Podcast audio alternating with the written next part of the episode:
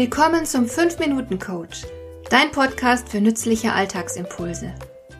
Ich heiße Marion Lemper-Püchlau. Als erfahrener Coach habe ich jede Menge psychologische Tipps für dich, mit denen du leichter durch den Alltag kommst, damit dein Leben ein bisschen einfacher wird.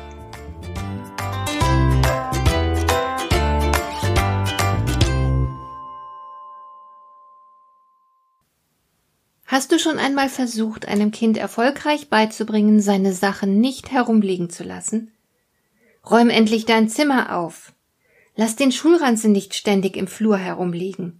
Räum dein schmutziges Geschirr weg. Bei solchen und ähnlichen Anweisungen kommt man sich als Erwachsener zuweilen vor wie eine Schallplatte mit Sprung. Es sind immer wieder dieselben Sätze, dieselben Anweisungen weil die Botschaften nun mal ganz schlecht ankommen und weit davon entfernt sind, verinnerlicht zu werden. Und es geht noch schlimmer. Gerade weil man etwas vom anderen verlangt, und ich rede hier nicht bloß von Kindern, wird es nicht getan. Aus purem Trotz. Und weil Menschen es überhaupt nicht mögen, dass man ihnen sagt, was sie zu tun und zu lassen haben.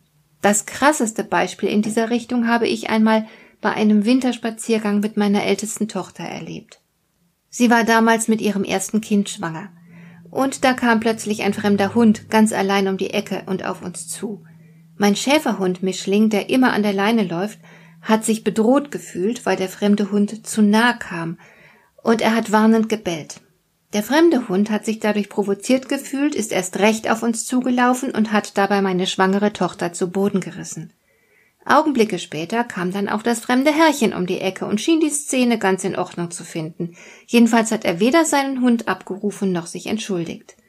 Ich für meinen Teil hingegen war, wie du dir sicher vorstellen kannst, ziemlich aufgebracht und habe den Hundebesitzer zurechtgewiesen und ihm in aller Deutlichkeit gesagt, was er als Hundehalter zu tun und wie er sich zu verhalten hat. Und weißt du, was er da gesagt hat? Mir ist die Kinnlade runtergefallen. Er hat nämlich gesagt, Sie können mich ruhig anzeigen, aber belehren Sie mich nicht. So weit ist es also mit manchen Menschen. Lieber riskieren sie eine Anzeige, als sich sagen zu lassen, wie sie etwas richtig machen sollten. Dabei wäre die Strafe garantiert heftig geworden.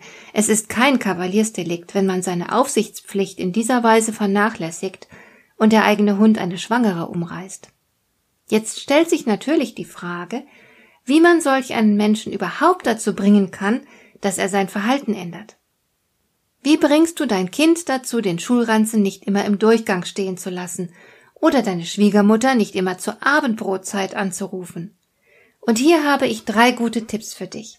Sie stammen von Jonah Berger und er ist Professor an der Wharton School der University of Pennsylvania.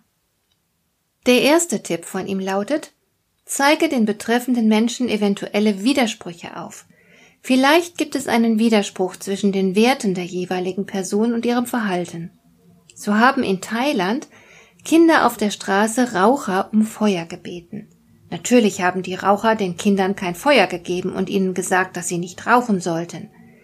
Die Kinder haben den Rauchern daraufhin einen Zettel überreicht, auf dem stand Sie machen sich um mich Sorgen, warum nicht auch um sich selbst?